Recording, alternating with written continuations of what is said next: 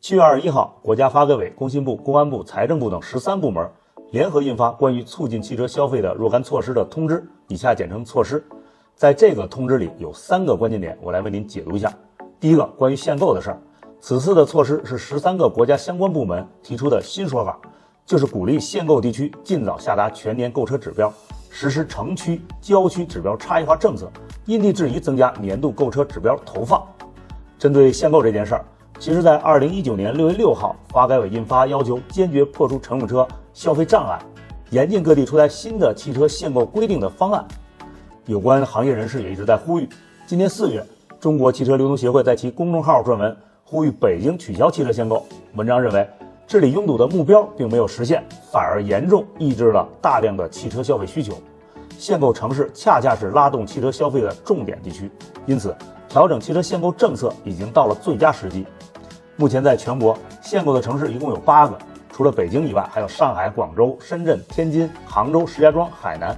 除了石家庄是针对家庭第三辆用车进行限购外，其他几个城市是摇买并行举措，就是既可以按规定摇号，又可以花费一定的金额去购买指标。而且这几个城市摇号指标的数额都在增加，只有北京2023年小客车指标仍为十万辆，与2022年持平。只是在新能源车方面更倾向于家庭用户，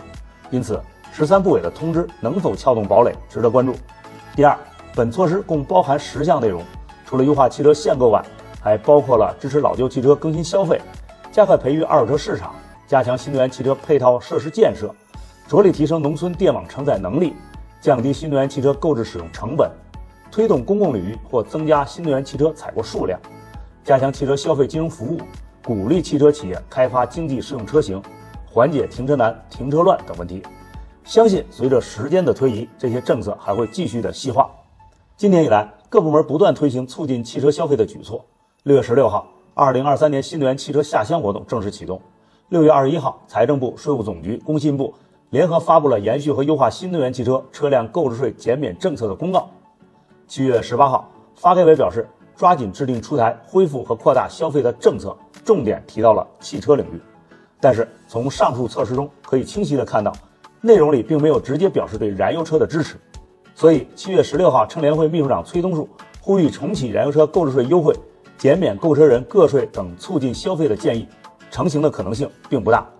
第三，在文件的最后还提到，不得出台地方保护政策，避免恶性竞争，共同维护行业秩序，